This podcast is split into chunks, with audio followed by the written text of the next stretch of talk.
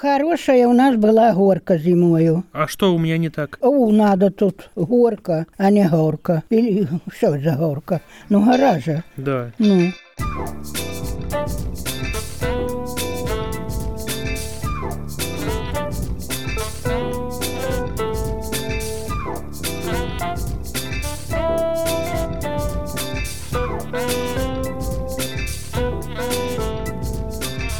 Всем привет, это подкаст «Глагольная группа». Здесь мы простым языком рассказываем о том, как устроен язык. Меня зовут Дмитрий Коломацкий, я лингвист и Python-разработчик. И я веду выпуск номер 13.1. То есть один я веду, выпуск номер 13. Моего соавтора сегодня нет, но вот 13 выпуск. И прежде чем представить моего дорогого гостя, я хочу сказать пару слов. Один комментарий мне очень понравился после нашего стрима. Он, мне кажется, иллюстрирует то, как многие люди думают о разных языковых выражениях. И этот комментарий звучал так. Хирургиня, психологиня неуклюже смешно. Но как быть терапевтом? Терапевтша, терапевтка, терапевтиха. Как лингвисту в этой связи мне интересно, что носителям языка кажется смешным, что кажется серьезным, что кажется странным и неуклюжим. Почему это происходит? Это должно иметь какие-то, видимо, исторические причины или какое-то фонетическое сходство с чем-то другим, особенно в случае суффикса «к», который имеет разные, самые разные значения. Но что значит неуклюже и смешно? Вот, либо вы высказываете некоторую гипотезу, что большинству это будет неуклюже или смешно, в таком случае, по идее, она должна быть как-то подтверждена фактами, либо это выражение ваших ощущений. На мой взгляд, ни одно слово не может быть просто так неуклюжим или смешным, или уклюжим и не смешным. А, об этом интересно подумать. Напишите, что вы об этом думаете в комментариях. И как раз хочу попросить вас снова выбрать ваш любимый эпизод нашего подкаста и разместить ссылку на него в вашей любимой соцсети. Любимый эпизод в любимой соцсети. Это порадует нас, это порадует наших гостей, а, которым всегда приятно, что их мысли и наблюдения интересны людям. Теперь я представляю себе Я представляю себе тоже нашего дорогого гостя. Я представляю вам нашего дорогого гостя. И мой соведущий лингвист-диалектолог Игорь Исаев будет сильно жалеть, что он а, сегодня не присутствует, потому что это наш долгожданный гость, лингвист-диалектолог Игорь Исаев. Игорь, привет. Ну вот, конечно, никто не догадался, прочитав название, что я тут буду. Привет, привет. Да, я тот самый лингвист-диалектолог, который сегодня выступает э, в трижды тщеславной функции. Я сегодня вернувшийся из экспедиции. Помните, мы вам обещали, мы обещали во время стрима, в конце стрима по феминитивам, что я смотаюсь в экспедицию и вернусь. Поэтому вот Дмитрий Игоревич Коломацкий меня сегодня презентует как гостя. Так чудно. Да, ну мы находимся по разные стороны стола, поэтому кто-то из нас должен быть гость. Я явно не гость, поэтому должен быть Игорь Игоревич. По традиции тогда уже как гостя. Я... А, во-первых, Игорь, что ты думаешь о том, что вот я сейчас сказал по поводу неуклюжести э, некоторых слов? Ну, а как правило, язык обладает прекрасным качеством. Делай, что хочешь, если ты его носитель в рамках, которые разрешены грамматикой и семантикой. И если человеку кажется, что какое-то слово неудачное, неуклюжее или по какой-то причине неловкое, то, скорее всего, это характеризует его, ну, его коммуникацию, где он это все использует. Может быть, действительно в этой стране частей речи, в этой стороне традиции это не принято. Но, скорее всего, скорее всего, а, у нас срабатывает такой языковой пуризм, новый вызывает отторжение. Если новое вызывает отторжение, ну, понятно, что мы стараемся сторониться от нового. Все новое с точки зрения вполне себе, скажем, древних ощущений человека от мира несет угрозу. Все новое нужно изолировать, убрать, и тогда уже будет спокойнее. Поэтому, скорее всего, все комментарии, которые направлены на оценку нового, они несут вот такую вот особенность, вполне себе древнюю для человека, вполне себе пещерную. Но это без обид. Это действительно мы с вами так устроено. Хорошо, что ты добавил без обид. Традиционно мы спрашиваем наших гостей, поэтому спрашиваю и тебя, коротко расскажи о себе, о своем пути. Ну, как известно, у самурая нет цели, есть только путь. Диалектологи примерно такие же. Цель любого диалектолога — это изучить территориальные разновидности языка или языков. Ну, вот я специалист в области русского языка и рассказываю, как правило, про русский язык. Так получилось, что мой отец — учитель русского языка и литературы, и, в общем, наверное, я с детства был всегда рядом со словесником. Когда я наблюдал за тем, как отец проверяет, и тут учителя меня поймут, учителя русского языка прежде всего, математики, те, кто проверяют школьные тетрадки. Я видел с детства, как отец, возвращаясь из школы, приносит три стопки по трем классам сочинений, домашек и сидит их проверяет. И это мне всегда казалось ужасным, и я для себя решил, что в школу я не пойду. Я несколько раз пробовал. После университета окончил я тот же самый Владимирский педуниверситет, что и мой отец, тот же самый филологический факультет, что и мой отец. И учили меня, как это ни странно, те же самые преподаватели сильно старшего возраста, которые учили его и помнили. Ну, в общем, такая традиция. Но я понял для себя, что школа — это не мое. И вот, поверьте, не капризничаю, не, не рисуюсь сейчас. Я пробовал несколько раз, я не могу держать школьную дисциплину. Но так получилось, что в первом курсе университета, кажется, я нашел призвание, вот про которое я сейчас рассказываю. А, я ехал из Гуся Хрустального, в котором я родился, на дизель-поезде в Владимир по окончании недельных каникул, выходных. А поезд, надо сказать, что он идет из Рязанской области, из поселка Тума во Владимир. То есть он собирает Рязанскую сторону и Владимирскую и везет всех во Владимир. Дизель-поезд, по-моему, он и сейчас даже ходит. Такой совершенно неспешный с названием Тарзан. Потому что он э, издавал вот этот вот звук, похожий на Тарзана. Ну, когда он едет, ну и вот его прозвали Тарзаном. И вот на этом Тарзане я с, в студенческие годы ездил с Гуся Хрустального в Владимир учиться, и у меня в купе, в котором мы сидели плацкартном, оказалась рядом бабушка, которая говорила совершенно каким-то фантастическим языком, который я прежде не слыхивал. При том, что мои родители сами из диалектной среды, папа из окольщиков владимирских, а мама из э, рязанских акольщиков, но вот, тем не менее я такого говора не слышал. Сидела женщина, которая рассказывала про долбей-долбейца, змей-долбей-долбеец. То есть змей-долбей-долбеич, сказка, какая-то совершенно невероятная. Она с каким-то ремешком на плече, за которым находится холщовый мешок, ехала к детям, везла какие-то продукты на побывку к родственникам во Владимире. Я просто поразился. Я достал синенький блокнотик такой карманного размера и сидел, записывал за ней всяческие слова. А когда приехал на факультет, показал нашему диалектологу Риме Сергеевне Канунниковой блокнотик, сказал, у нас же, говорю, вот такие говоры есть. Она говорит, да, ну так займитесь. И я стал ездить с первого курса самостоятельно, один в экспедиции. Страшно было, неудобно, потому что я не мог себе... Сейчас это кажется настолько странным. А тогда, когда я был первокурсником, вот я приезжал в какую-то деревню, который, в которой жила вот эта вот Э, Пелагеи Булышкина. Приехал, э, чтобы найти ее, и испытал просто чудовищный страх. Я не мог зайти в дом, постучавшись, сказать, кто я, для того, чтобы зайти. Вот это был чудовищный такой вот комплекс. Сейчас я его лишен полностью, и когда вижу, когда студенты комплексуют, я стараюсь им в экспедициях помочь. Ну вот так получилось, что с первого курса появился интерес, который получил, в общем, ну, такое профессиональное развитие. Это было совершенно неожиданно, и я не знал, что это может быть профессией, но вот, вот смотри, как в жизни бывает. У меня был экспедиционный случай, когда я пошел в дом к одной старенькой бабушке, и мне навстречу вышел гусь не хрустальный. Он так грозно вытянул шею и так на меня зашипел, что я испугался и пошел назад смех Светланы Юрьевны Толдовой, когда я ей сказал, что я не смог попасть к информанту из-за гуся, я помню до сих пор. Интересно, что ты сказал, как бы непроизвольно, когда вот о себе когда ты первый раз услышал этот говор, ты сказал, какой интересный язык. Вот об этом, наверное, мы еще поговорим, но это интересное такое наблюдение. Значит, экспедиционный опыт с самого первого курса. Немножко раньше даже даже немножко раньше. Я родился в окружении диалектном, и соседка в поселке Курловский, который сейчас стал городом Курлово, в Гусь-Хрустальном районе, наша соседка была просто диалектная, очень диалектная. Сейчас я понимаю, что и бабушка моя из тех же мест была диалектная, но просто я привык. Поэтому опыт того, что люди вокруг говорят не так, как я привык в городе, он нормальный. И когда, конечно же, мы встречались там с отцовскими родственниками, они околи, материнские акали, ну как бы на контрасте это все казалось необычайным. Я много записывал своего деда, еще будучи школьником, на диктофон, а он был 12 -го года рождения, окольщик Владимирский, деревенский, так что непрофессиональный опыт случился раньше, в семье. Вот интересно, кажется, как раз, когда мы ехали в экспедицию и проезжали к сожалению, сейчас не помню. Мне кажется, как раз на станции Владимир я вышел прогуляться, и там проводница, которая что-то проверяла колеса, что-то, она, она сказала «вогон», хотя там пишется «а». Все, безударное, условно говоря, в Москве превращается в «а», а, а там превращалось в О. Это и есть окони, да? Ничего подобного. Как раз это э, заимствование. Она могла со заимствованием так поступить, потому что неочевидный там фонемный состав.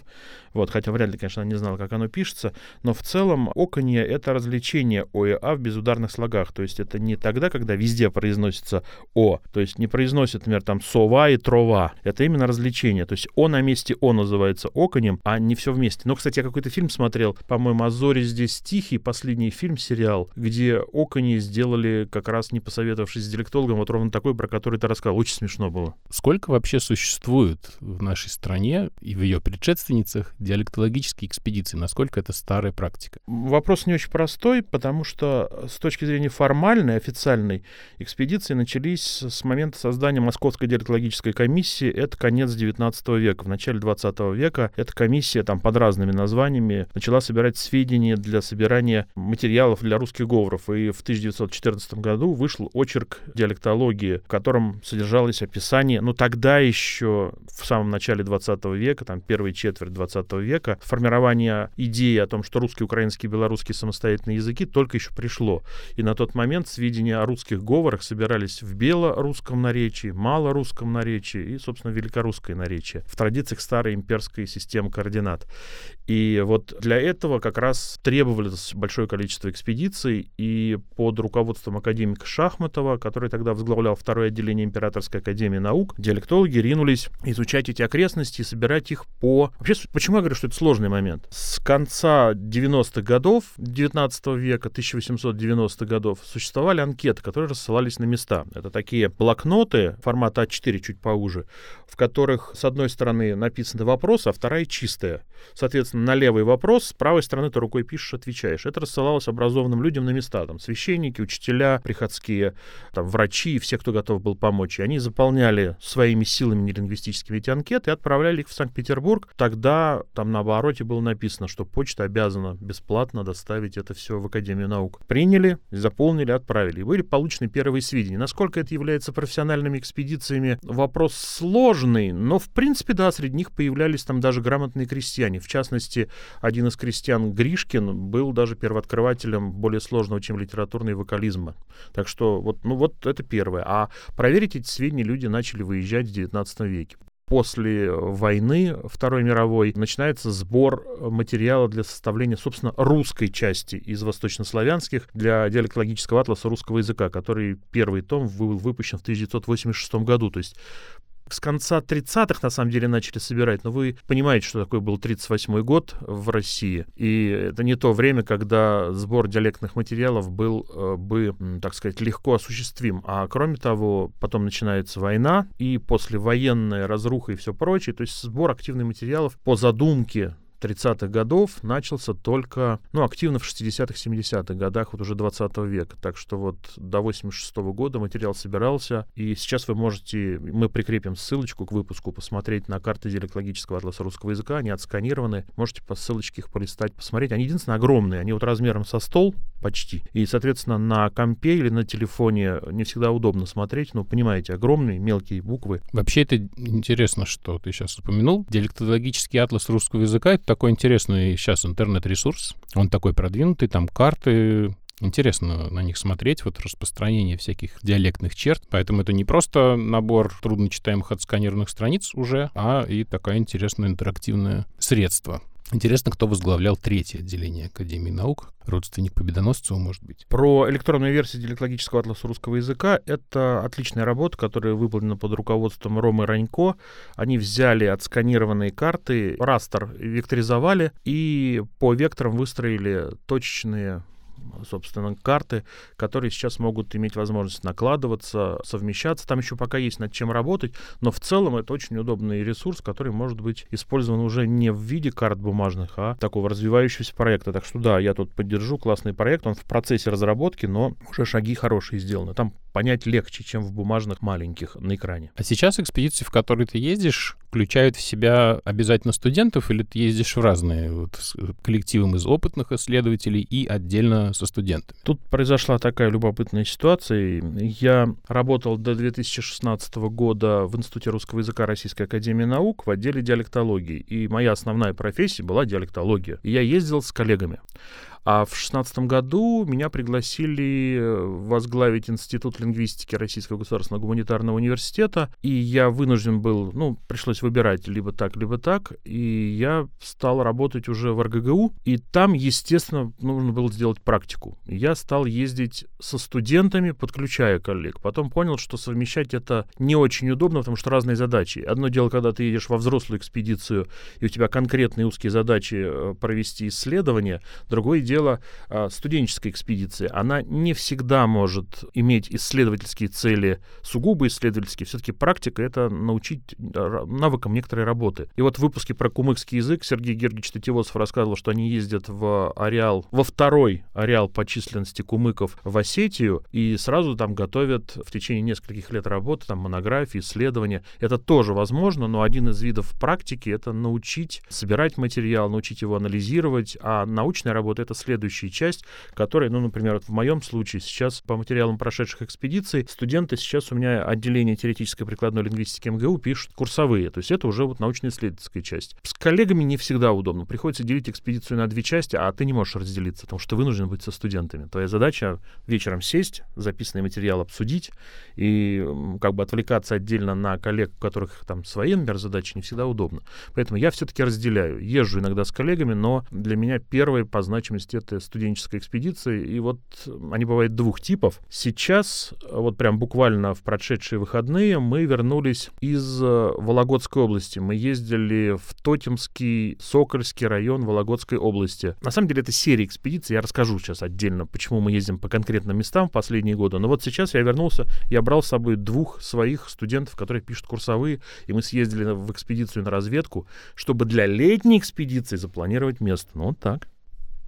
Вот это как раз был мой следующий вопрос. Что именно, собственно, вы делаете там? Там две задачи. Значит, первая, по атласам, по картам мы смотрим, есть ли диалектные черты, отмечены ли на этой территории, стоит ли вообще туда ехать. А потом мы выдвигаемся для разведки. Значит, что мы делаем? Нам надо понимать, могу ли я привести в эти населенные пункты группу, например, из 15-20 человек. Потому что может оказаться, что говор там обалденный просто. Вот ты слышишь и понимаешь, ё-моё, вот ради этого стоило жить, этот год там ожидать. И он здорово устроен, но там три человека. Ты привозишь 20, и это, ну и что? Что, ну и как, и все. То есть как бы ну, нужно понять, сколько там людей, в какой сохранности говор, если молодежь, говорящая на этом варианте русского языка. И вот разведка, как правило, она выглядит так. Ты сначала звонишь в местную администрацию, в нашем случае это было ровно так. Я позвонил в поселок Туровец, главе, там замечательная такая Анна Васильевна, очень хорошо нам помогала, совершенно прекрасный, божественный человек. Вот, молодая женщина, такой подвижник. И она сказала, да, есть, придумаем. А разместить 20 человек сможете летом? Это вопрос. Ну, в общем, как бы вот так. И мы туда приехали. В этом году просто была какая-то совершенно невероятно удобная по логистике вещь. Но мы ездили на своей машине. Как бы это такая, ну, легкая прогулка, 9 часов в одну сторону. Ты на месте в диалектных условиях. Так вот, когда мы приехали, стали ходить по этому большому достаточно поселку Туровец, первое, что вскрылось, поселок действительно очень большой. И как будто бы он удовлетворяет критериям большой экспедиционной группы. Но есть минус. Все-таки это произошло то, чего я боялся. Этот Туровец, сборная солянка, там был лесопункт так называемый, а лесопункт подразумевает, что людей свозили из разных мест. И людей, родившихся непосредственно в Туровце, ну, в общем, почти нет. То есть там было село, которое заполнилось разнорабочими из соседнего района, которые приезжали на лес, ферму и так далее. И получается, что поселок большой, они все диалектные вологодские, но не конкретно из этого места. И цель поездки, вот записать говор конкретной территории, опять же, я объясню, почему мы хотели попасть на реку Сухану, почему именно в это место, как это связано с норвежским исследователем Олафом Броком. Это все, так сказать, отдельно. Вот. Но получилось, что Туровец не удовлетворяет главному критерию. Зачем ехать в Туровец, если там люди из Тотьмы? А в Тотьме мы были в предшествующие годы. И вот это оказалось такой вот большой проблемой э, по поиску. Поэтому нам пришлось звонить главе соседнего района, чтобы он нас принял в поселке Бирюкова, Сокольского района или Междуреченский район. Уж не помню, там как-то все это у них переплетается на этой территории. И мы работали в деревне, где больше автохтонов живет, то есть местного населения. И это хорошие деревни, известные диалектологам, в частности, известны тем, что там категория твердости и мягкости не сформировалась в окончательном виде, и у нас есть материалы, послушаем. И там все хорошо, но там нет носителей в достаточном количестве, чтобы приехать с группой. Там есть где жить, там есть замечательные люди. Но вот мы день ездили по этому селу с главой, и у нас там 3-4 человека, с которыми можно побеседовать. И говор их не лучшей сохранности. Вот для чего нужна разведка. Так выпьем же за то, чтобы наши желания совпадали с нашими возможностями. Я сейчас отчаянно пытался вспомнить название этого индийского города, о котором рассказывала Евгения Ренковская в выпуске про язык Кумаони или языки Кумаони. Но зато я помню название города из выпуска с Марией Коношенко про язык Пеле. Э, он называется «Нзре но смысл того, что я пытаюсь блеснуть познаниями в географии, в том, что они обе рассказывали, что в, в городе работать сложно, потому что там микс языков. Ну, в случае Марии Коношенко она работала, по-моему, в «Нзре и там находила носителей. А вот в случае с Евгенией Ренковской это как раз было сложно, потому что многие вообще не знали, на каком они языке говорят. Это был очень интересный феномен. Вообще, мне очень нравится наш выпуск про Индию, рекомендую вам послушать. А по поводу того, что говор замечательный, сохранный, но живет всего три человека, вот я вспомнил, что когда мы ездили в Удмуртию, у нас была основная группа экспедиционная, и где-то там человек пять поехало в деревню Ворца, мы жили тоже в школе несколько дней, не помню точно сколько. То есть это была как бы небольшая группа выездная, которая вот исследовала там. По идее, можно, даже если поехало 25 человек, взять троих, отправить вот в эту деревню, где живет три человека. Но это просто организационно, видимо, сложно это не просто организационно сложно, это еще и финансово очень невыгодно, потому что если группу разделяешь, что для всех надо организовать проживание, это отдельная головоломка, как организовать проживание, потому что не все школы готовы пустить в этот период. Ровно когда мы ездим, а в школах идут летние, как это называется, в общем, какое-то мероприятие, когда летом после уроков дети младшей и средней школы могут оставаться еще приходить в школу, а, там какой-то еще проводится образовательный процесс, ну типа как в садиках издают. Вот есть такая в школе школах вещь. Соответственно, привести людей и поселить в такой ситуации, ну, не очень просто. Директора школ не, не соглашаются, потому что сейчас еще меры безопасности, ну, всякое, в общем, есть осложнения. И, соответственно, организовать в одном-то месте такое сложно. А если ты разделяешь группу, а как ты между ними будешь взаимодействовать? И в этом смысле цель студенческой учебной практики, научно-исследовательской или учебной, она как бы пропадает. Ты не можешь обслуживать их, ездить между ними. То есть, как правило, все-таки хочется в одном месте поселиться. Вот, это уже частично отвечает на мой вопрос, как устроен быт диалектологической экспедиции, видимо, в школе. Мне еще хочется спросить, вы там на чем спите? На пенках в спальниках или на панцирных кроватях? Это очень по-разному. В предшествующий год мы были в городе районном Калужской области Масальске. А Масальск Калужской области мы там жили в хостеле при фабрике обуви. Мы делили с вьетнамскими рабочими жилище. Это такой удачный вариант, но достаточно дорогой, потому что все-таки хостел — это недоговоренность со школой, где ты там платишь какую-то определенную сумму из расчета суточных командировочных, а хостел назначает ее сам. Ты не можешь говорить, а у нас суточная. Они говорят, а нам-то какое дело? Поэтому вот Калужская экспедиция, она, она была вообще отдельно забавная, ну, такая условно забавная, потому что мы собираемся в Калужскую область, в Масальск, а в это время Пригожин собирается в Москву, и это одно и то же направление. Поэтому, так сказать, экспедиция висела под вопросом, и даже несколько студентов отвалилось, но надо сказать, что все закончилось быстро, дороги засыпали, и мы поехали в Масальск. Местная администрация тоже говорила, что, э, так сказать, давайте решим вопрос о вашем приезде чуть-чуть позже. Вот, решили. Так что вот это один из вариантов, когда мы жили в, это, этим летом в хостеле. Это было хорошо. В частности, я ненавижу жить со студентами в одной комнате. Пока я был помоложе и не храпел, ну ок. Конечно, они не спят, они, зараза, не дают тебе выспаться, они там шумят, они там могут разговаривать до 4 утра. Я так не, не привык. Я человек уже не той формации, чтобы, так сказать, до утра забавляться.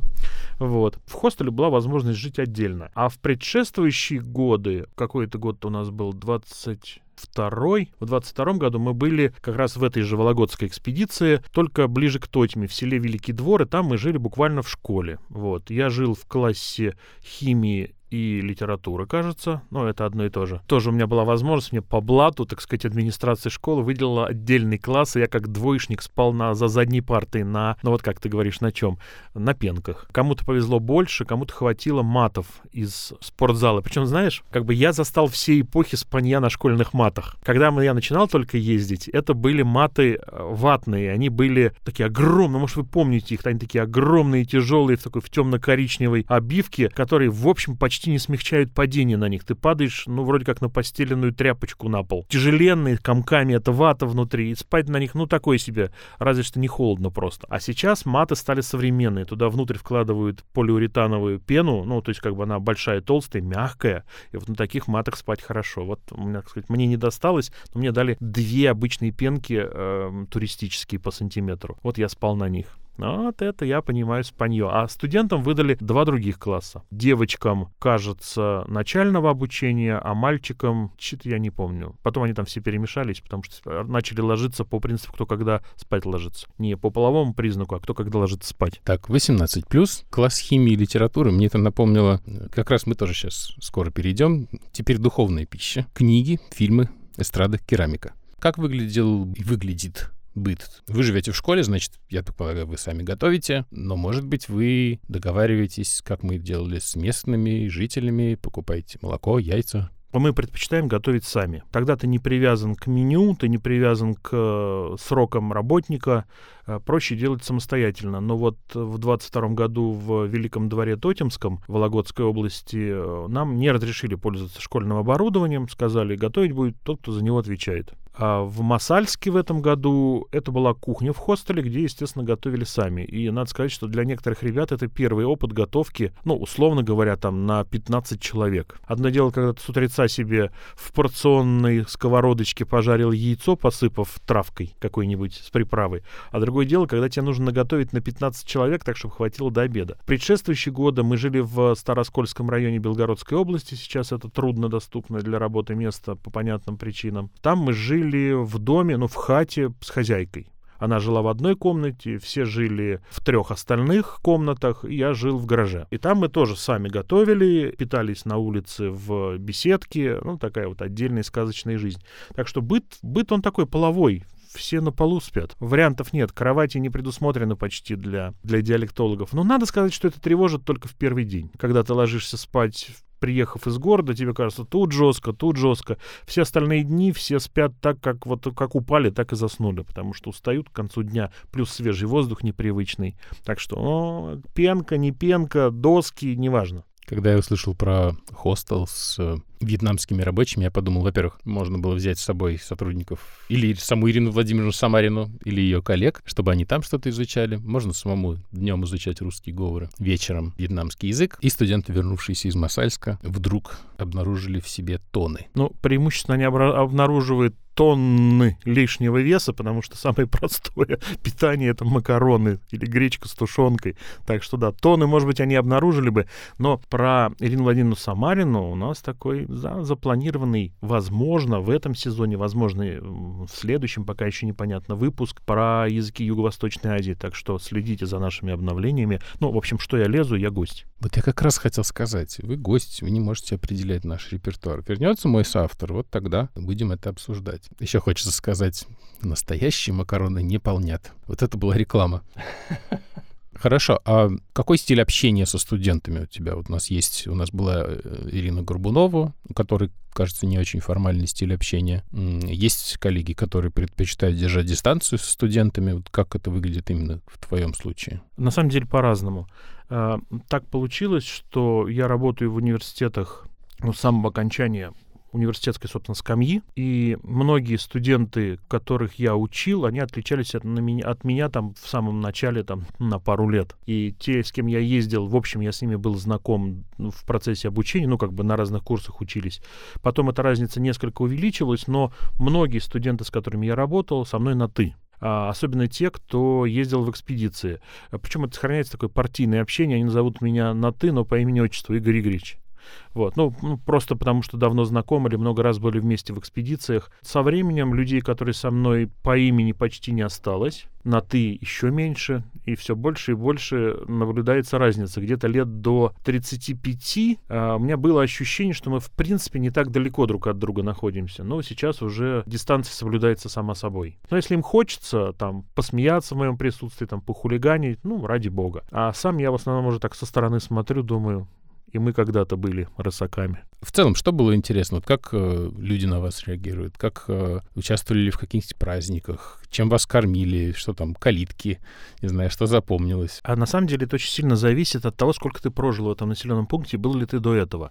Мы ездили в Староскольский район Белгородской области с 2007 года много-много раз. Сначала взрослыми экспедициями Академии наук, потом я стал водить туда студентов. И так как нас к этому моменту там все знали, то выглядело это обычно так. Ну вот сейчас я еще южно-русский русский говор процитирую. А, значит, мы там звоним кому-нибудь, я говорю, там, тетя Кать, там, я хочу к вам приехать там с ребятами, э, вот сейчас мы доедем по селу там до вас, пособирать материал. Ну, как бы через часик она говорит, Игорь, давай. Значит, мы приходим, она стоит на улице. Я говорю, тетя Катя, а что как-то едой-то уже пахнет? Она, Игорь, все готово. Выглядит это, ну, буквально вот так. Когда ты предупреждаешь, тебя ждут как человека, которого знают в гости. Мы перезваниваемся, переписываемся, со многими общаемся в WhatsApp. Поэтому, когда ты приезжаешь туда, где ты был, ты приезжаешь к друзьям, и тебя встречают. Во-первых, они понимают, чего ты хочешь, они тебе выдают информацию как лингвисту, которому, ну, как бы уже доверяют. Нет от этого порога, там, а что вы хотите? Уже все понимают, зачем ты приехал. А, опять слова собирать собирать там. А там у нас произносит не так, а вот мы еще что вспомнили. То есть эта экспедиция, ну, просто сказка и подарок. Другое дело, что это возможно в таком вот гигантском селе, где живет несколько тысяч человек, и ты не замордовал всех бесконечными походами. В маленьком селе они тебя видеть не хотят. Э, это вот один тип экспедиции, когда ты едешь туда, где тебя знают, ждут, с кем-то ты переписываешься. Точно так же было в селе Великий Двор Тотемского района, куда я возил студентов, а до этого сам с 2010 года дружу с местной администрацией. Когда приезжаешь, тебя встречают друзья, ну, как бы это, ну, это круто. И второй вариант, как вот то, о чем я уже рассказывал, когда мы едем в экспедицию, но при этом совсем не представляем, что там нас ждет. И тут нужно каждому объяснить. Прежде всего, надо местной администрации объяснить, что ты хочешь. Поэтому обычно пишешь официальное письмо, потом звонишь, объясняешь. Когда приезжаешь, они тебе говорят, ну, все-таки мы не поняли, а вы что хотите? Вот. Мы говорим, ну вот мы хотим поговорить с коренными, с местными, послушать, какой у них диалект сохранился. Там, ха-ха-ха, диалект. Я тебе сейчас скажу, какой диалект. Ты там пип, пип, пип. Вот этого, говорит, у нас много. Вот. Ну, то есть начинаются шутки. Начинают говорить потом, а вы что, как этот Шурик из кавказской пленницы? Ну, примерно. О, ну и тут вторая побочная часть, когда они начинают тосты в трех экземплярах приносить. Э, это несколько осложняет работу, но в целом характеризует наших людей вот в целом характеризует людей как очень гостеприимных. Сейчас вот в селе Береково в Вологодском мужчина, глава, наготовил нам какой-то там завтрак, что-то еще, когда мы приехали, там, предварительно позвонив ему вечером накануне, что, дескать, вот мы тут в соседнем селе, хотим к вам заехать.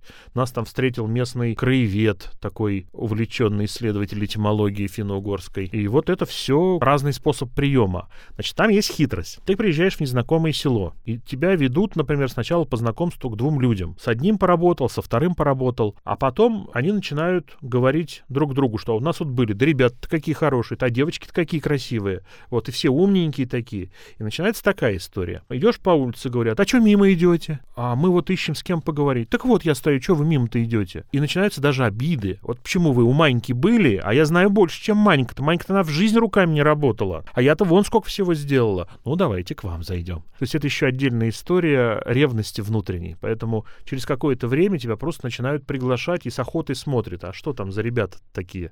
Так что вот два типа проведения и встреч. Ну, они как бы оба звучат довольно позитивно, что очень приятно. Мы сейчас сделаем маленький перерыв, потом я задам пару лингвистических вопросов, и мы послушаем, что Игорь принес с собой.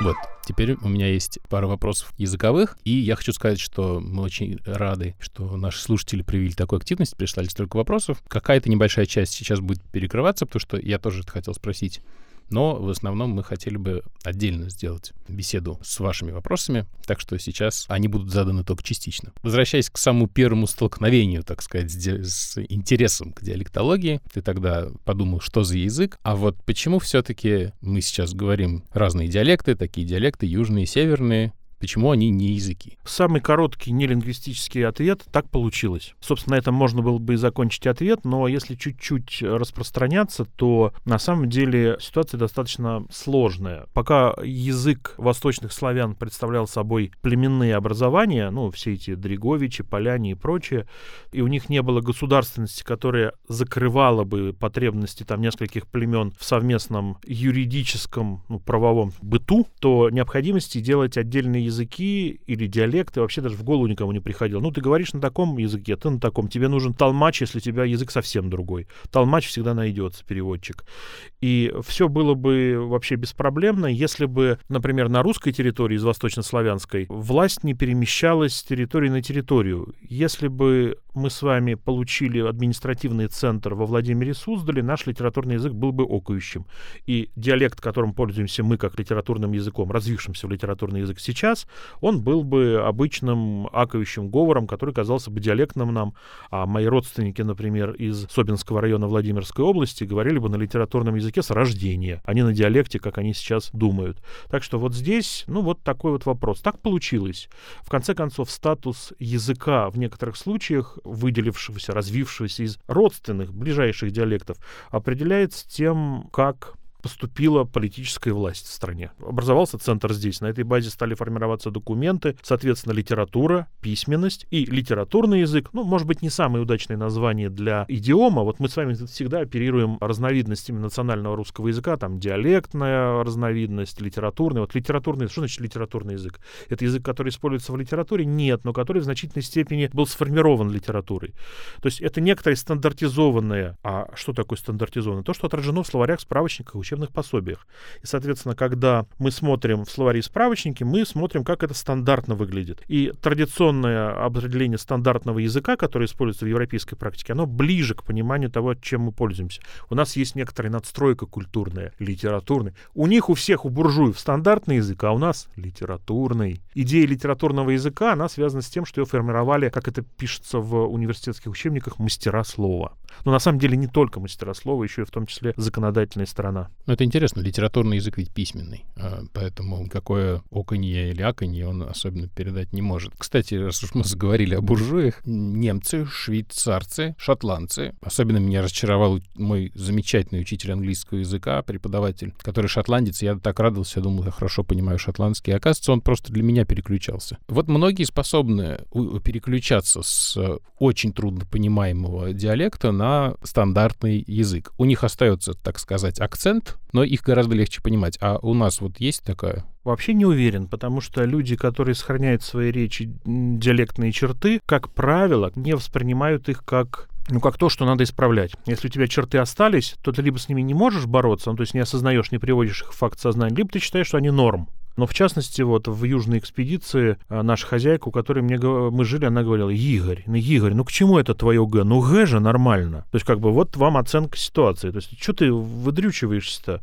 Ну я понимаю, ну ты там у себя где-то поговорил, где тебе надо, но переходи на нормальный Г, фрикативный. То есть как бы для нее это была такая вот ситуация вполне себе бытовая. Вспомним наших политиков, которые исповедовали южное произношение, начиная от Хрущева, Брежнева и Горбачева. Могли ли они переучиться? Наверное, да, но не считали нужным, потому что, ну, как бы, это наша родина, сынок. Чего я должен стесняться своего языка? Да я там не владею чуть-чуть, нормально, но зато я перестройку устроил. Переходить можно, но если ты этого не сделал, то вопросов уже не возникает особенных. Вот очень хорошо, что у тебя есть огромный опыт и южно-русских говоров, и север-русских. В связи с этим два вопроса сразу. Есть ли у нас что-то вроде такого континуума, на, на концах которого, скажем, северо-русские и южно-русские говоры, и вот чтобы они друг друга не понимали? И э, второй вопрос. У меня и у некоторых наших слушателей тоже сложилось впечатление, что именно северо-русские говоры чем-то особенные. То есть, когда я был студентом, я читал книгу, посвященную северо-русским говорам. Это просто совпадение, случайность, и они все одинаково сильно, скажем, отличаются от литературного. Или за этим что-то все-таки стоит? Вообще это какая-то перцептивная ловушка, перцептивный капкан, в котором я тоже оказывался, даже уже будучи диалектологом. Я, ну, как бы я с детства слышал и северные, и южные говоры просто в бабушках и дедушках своей семьи, которые по-разному устроены, но не особенно обращал на это внимание, но обращал внимание на то, что отцовские родственники окающие. Вот на это я обращал внимание. При том, что вот сейчас я бываю в экспедициях в деревнях, в которых родились предки мамы, понимаю, что они тоже очень диалектные. Но, видимо, в силу того, что одной из самых главных фонетических особенностей а, южно-русское аконье, оно, в принципе, похоже на литературное, оно не всегда такое же. Там есть диссимилятивные закономерности, которые отсутствуют в литературном языке, но это такая отдельная история. И если вы хотите узнать чуть-чуть больше про особенности русских говоров, то поступайте на филфаке, где я читаю диалектологию, либо либо, гораздо проще, откройте подкаст о русских диалектах прошлогодних наших друзей Розентали Гильденстерн на студии «Техника речи».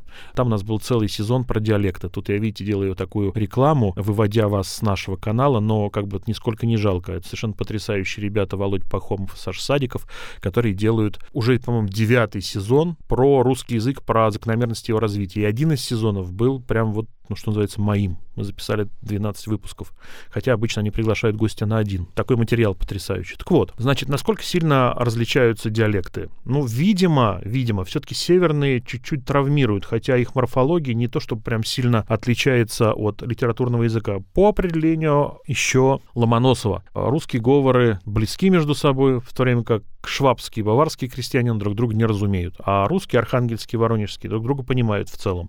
То есть морфология не так сильно разошлась. Ну и надо сказать, что эпоха формирования, время формирования русского языка, она попала на то время, когда племенные диалекты, заселившие территорию центра европейской части России, все-таки они уже были на, как бы сказать, на восточнославянской периферии, они не были прославянскими. Как бы не было такой колоссальной разницы с, как с говорами, например, западнославянскими или южнославянскими. Вот послушайте наши выпуски, говорю как гость. Послушайте выпуски этого замечательного подкаста, говорю как я, я говорю как гость, вот, посвященные славянским диалектам, находящимся в не, вне территории метрополии. Это Глеб Пилипенко и Мария Есинская. Вот, вот послушайте, как они говорят. Вроде бы понятно, но это вот на эпохе прославянского расщепления. А русский, украинский, белорусский в значительной степени, расселяясь по территории, которые они сейчас занимают, в общем уже были близки. А русские говоры, которые выделились из этих восточнославянских, имея общие пересечения, там северные говоры в части окони пересекаются с украинскими говорами, и лексика многое общее.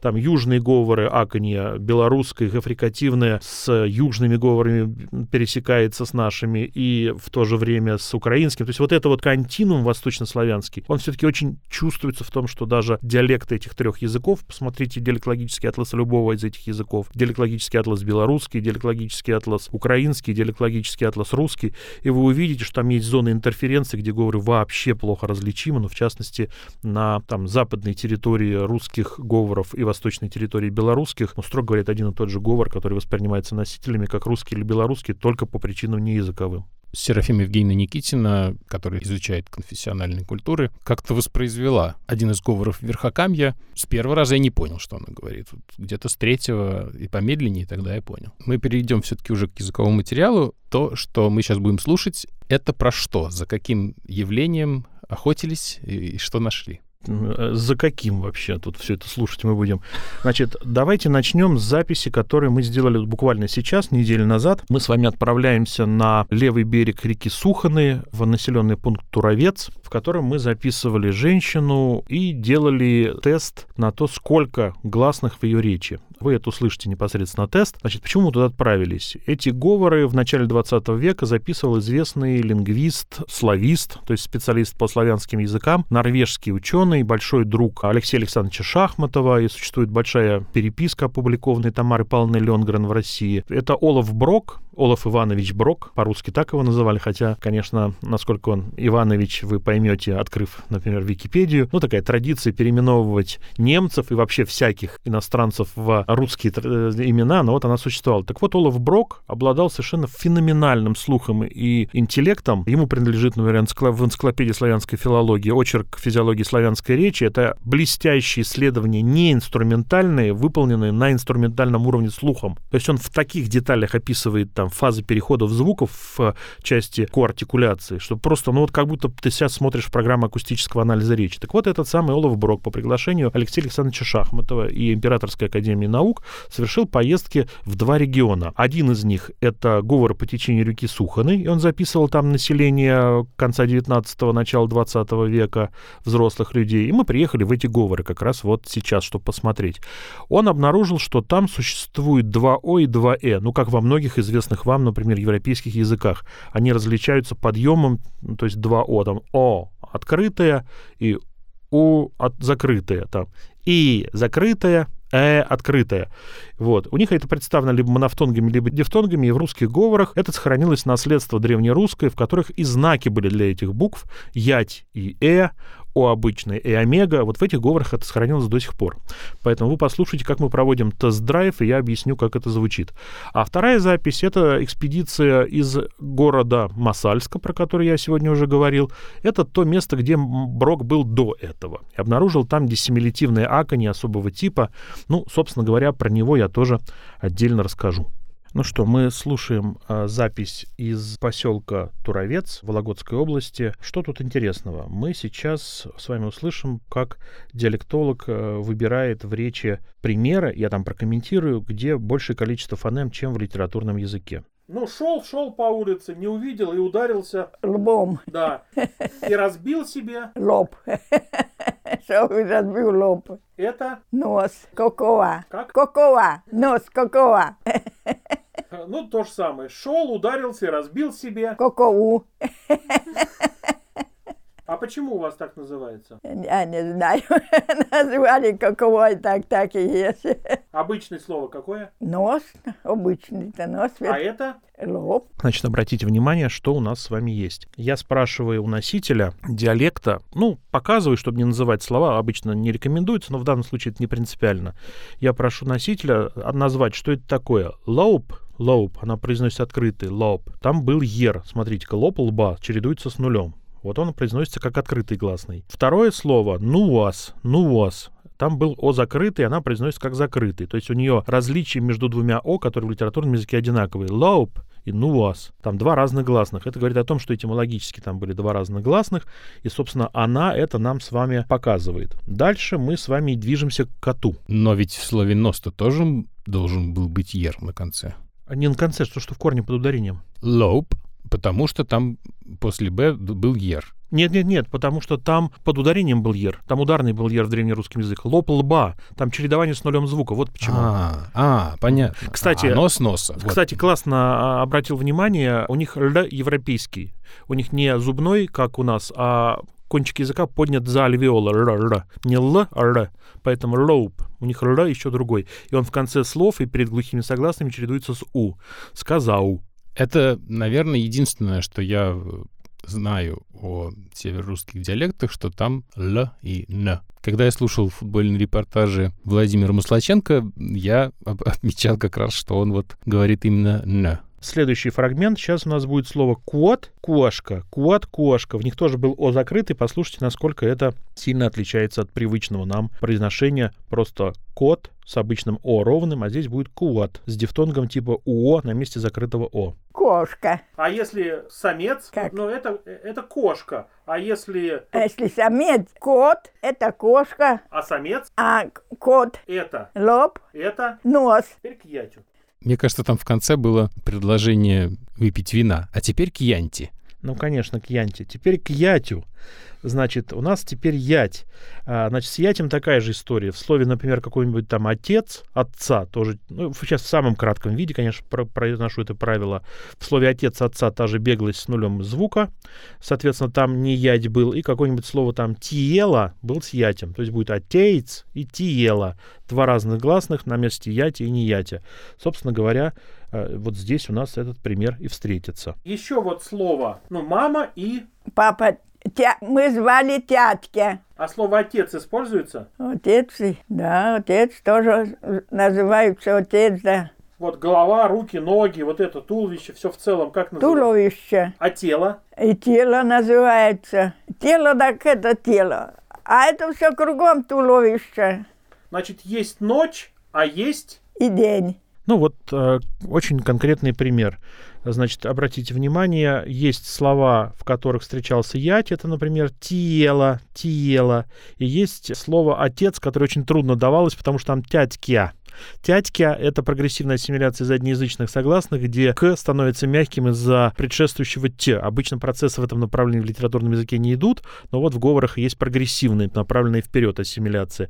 Так что это трудно отец получался, пришлось подсказать. А со словом «тело» у нее произносится дифтонг на месте ядя. Отец, обычные ровные гласные или э, там дифтонг «эй» обратный, не «ие», а «эй». И то же самое слово «день». У нее «день» широкий «э», который показывает, что там не ядь, потому что день дня, даже беглость с нулем гласно. Ну, это такой, знаете, в беседе мы это все услышали, но просто хотелось записать такой фрагментик, чтобы, ну как, не показать родным людям это все. И если вы обратили внимание, у нее там на месте долгих шипящих наших типа щ, щ произносится, тоже такая архаичная вполне себе черта. Вот такой вот небольшой фрагментик, звучащий из Туровца Вологодской области, свежайший материал. Замечательно. Я себя поймал на мысли, что мне нужно было немножко сконцентрироваться, настроить ухо, потому что первые там лоб и нос, э, я думаю, так, она говорит «о», и тут говорит «о». То есть я это совершенно не слышал как разные звуки. А я, кстати, хочу прокомментировать эту отдельную вещь, потому что э, мы потому это и не слышим, что в нашем фонологическом аппарате, в нашем наборе инвентаря единиц гласных нет двух О и двух Э. Поэтому наш слух не позволяет нам услышать то, что не заложено. Для этого нужно сосредоточиться, немножко отстраниться.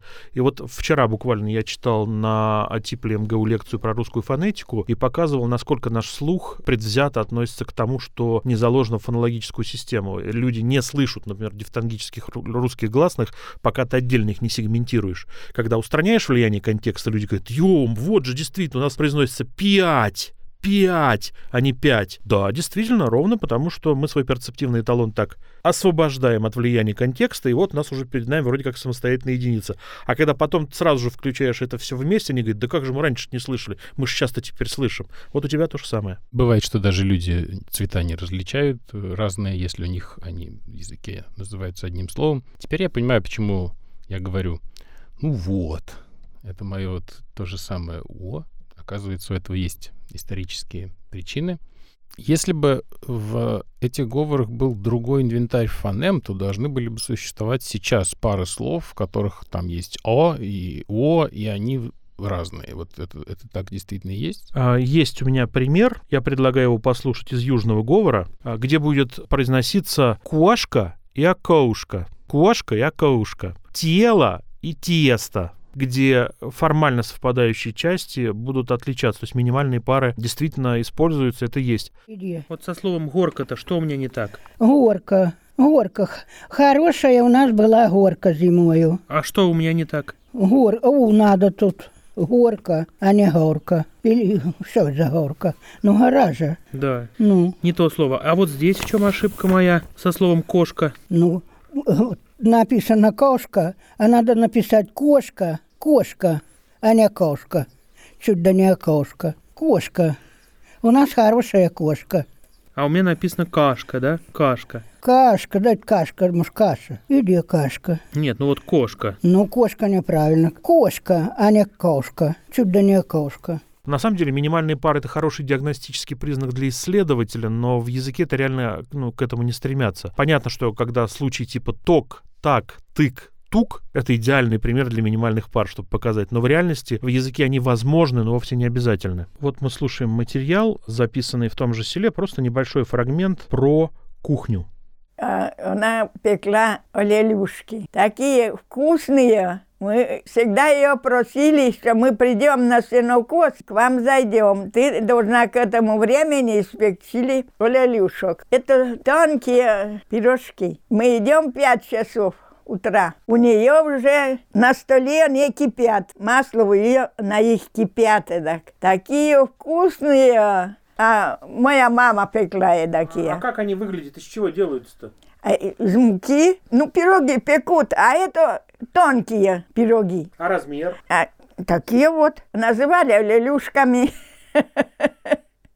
Почему, не знаю. И они кипят тонкие такие. И она на, кладет это, сюда манную, манную крупу берет, и сметана одна, разворачивает, все намешивает, и туда кладет наверх на ее.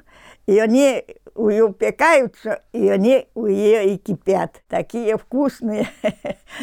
Все, Ирина Талашова, как пойдем, тетя Анна, мы пойдем на сенокос, так ты пирогов там на мягких напекешь, напеку, напеку, а мы идем, ее самовар уже кипит, пар у нее идет, пироги на столе, а пироги вот тоже такие делали, тоже накладывали на их, они напекаются и назывались это молочные пироги, которые пироги вот такие засыпались, клали уже ягоды или варенье наверх и пекли ягодники. Ну вот про деревенскую кухню, про олелюшки.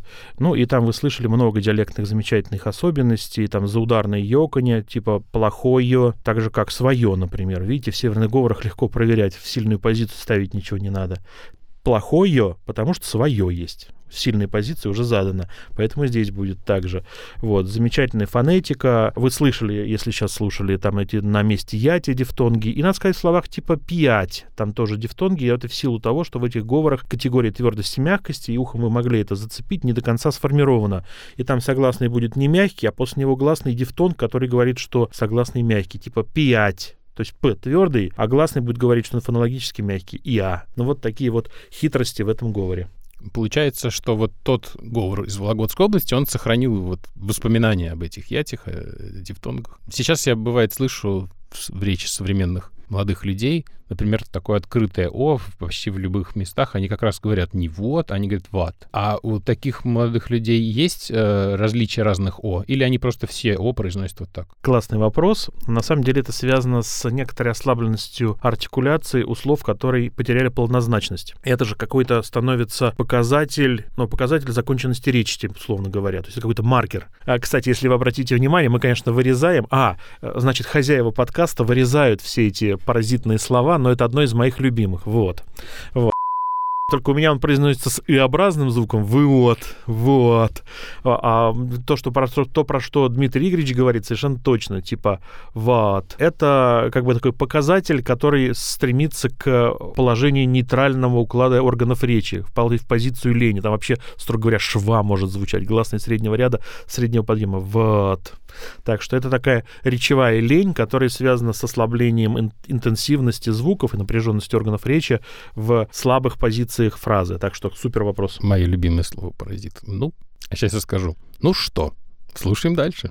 Олаф Брок записал в начале 20 века и выпустил потом монографию.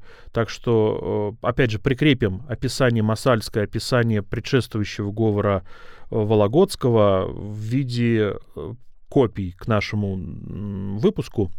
Э, пожалуйста, посмотрите, это все было сделано величайшим просто наблюдателем. Ну а мы с вами продолжаем слушать фрагмент про колдунов из Масальского района, говор деревни Берно Масальского района Калужской области. Это было, чтобы они как слепая-то. Вы никогда к ней не обращались ни с чем? Бабка моя ездила к ней. Ездила? Она угу. с чем ездила? Что узнавала? Мать-то ездила моя и с деньгами, и, и с этим. Она ездила не то коровы каждый год. Девять коров подохло. А. О, сколько ага. у матери. Ага. Она, она наездила это. Вот не успела на порог узаить, она... Все говорить, а? Ой, что я что сказала. Тогда деньги-то как и рубли до трояки были. Она любила водку. Наш матери ну, сказала, да, это, бутылку чуть Ну, мать моя, а эта бабка свекровья матери была. Да. Говорит, ехать к ней и говорить, Кать, матерью звали, а бабку Поля. Да, да. Говорит, а сколько ж ей за работу взять? А раньше и трояка руб-то это да. были Говорит, трояку взять, айрупу взять. А я говорит, только порог переступила. Вот. Она говорит, мне не надо тебе ни трояка, ни рубля. Я тебе и так помогу. О, знала, что, что она думала, сколько взять. О. И как вот съездила, 9 коров у нас. Это я даже помню. Одна с одной. Год пробудет, все, корова готова. Разные, ты хоть масти волоска, ну вот, там красная или белая, да, или, рябая. Смянет, да, и рябые, и красные, и мышиного цвета были всякие. Все, бесполезно, все дохли. Год пробудут, все дохли. Как не съездил, вот говорим было, что это. Съездила к ней, помню, последний раз какого-то, как мышиного цвета, однотонная корова была. Все, вот что ж ты до сих пор терпела, столько ты корову тебе погибла.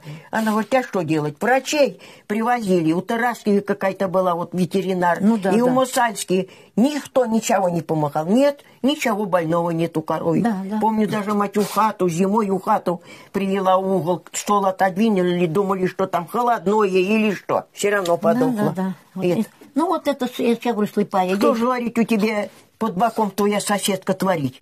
Ну, вот такой фрагмент из э, деревни Берно. Что вы там слышите сразу? Это Г фрикативный, акони, причем акони непростое, а диссимилятивное, в котором перед ударным А не произносится А. То есть Мысальск, город Масальск, но будет произноситься Мысальск. Там будет шва или И-образный звук произноситься. Тыраскина, деревня Тараскина. Вот. Какой-нибудь там Мыя. Но во всех остальных случаях будет там траву, траве, но трыва. Вот такой вот диссимилятивный тип э, акония и очень сложный тип якони, который после мягких, типа там плясать, но пляшу, тоже здесь э, будет. Вот как раз Брок описывал этот говор. На самом деле не он один только, но вот я хотел бы, чтобы вы услышали то, что мы записывали в это ближайшее лето. Я услышал свякровь. Все правильно, правильно, правильно. Это яконье, которое проявляется. Оно перед разными гласными то появляется это А, то не появляется. Там хитрый такой называемый масальский тип, который как будто бы не очень и существует. Узять. Сколько узять? Это нормальное поведение В в русских говорах, который реализуется в виде У, либо УВ, либо УВО, в зависимости от позиции. Перед гласными это будет УВ, там у в одной, в одной, у в одной. А если перед губными, там у во всех, уво всех. А так во всех остальных позициях это будет просто у. Еще мне вспомнилось из предыдущей записи. У нас в русском вот сонорные, типа «р», чтобы его произнести, обычно человек делает такой как бы приступ из гласной, то есть а разговор. А там я услышал «и день».